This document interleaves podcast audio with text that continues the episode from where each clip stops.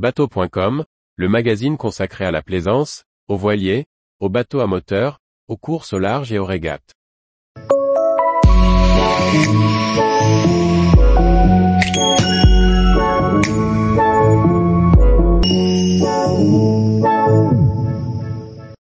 Essai en mer, navigation sur le fanal Libetchou 1000.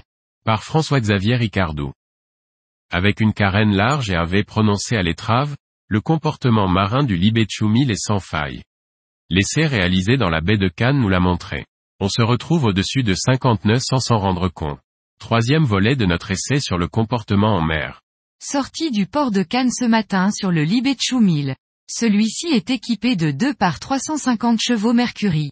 La place de port est petite et demande un peu de dextérité au pilote. Mais avec la présence des deux moteurs, et même en l'absence d'un joystick et de propulseur d'étrave, trouver le passage et gagner la sortie du port se fera sans difficulté. Il est temps d'accélérer. Le ronronnement des six cylindres en ligne, accompagné du sifflement caractéristique du turbo, donne le ton. Accrochez-vous. Avec quatre personnes à bord et les pleins faits, nous atteindrons sans forcer 52 nœuds. Le chantier nous indique avoir une fois réussi à toucher 56 nœuds. 2X 350 chevaux est la puissance maximale et le chantier propose ce bateau avec 2 par 300 chevaux en puissance conseillée. Mais, c'est surtout le comportement de ce semi-rigide qui est à noter. Très large, cette carène déjauge vite. Nous avons mis 6 secondes pour déjauger et 6,8 secondes pour atteindre 20 nœuds. Pas mal sur un bateau qui affiche 3,4 tonnes de poids de coque. La largeur est aussi gage de stabilité, que ce soit à l'arrêt, ou même dans les virages où la gîte du Libetchou 1000 n'est pas excessive.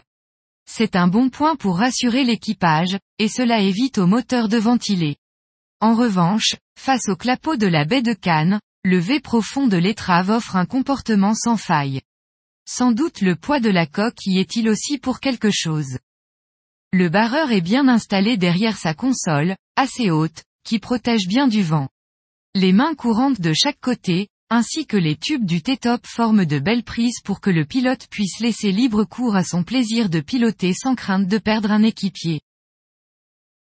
Tous les jours, retrouvez l'actualité nautique sur le site bateau.com. Et n'oubliez pas de laisser 5 étoiles sur votre logiciel de podcast.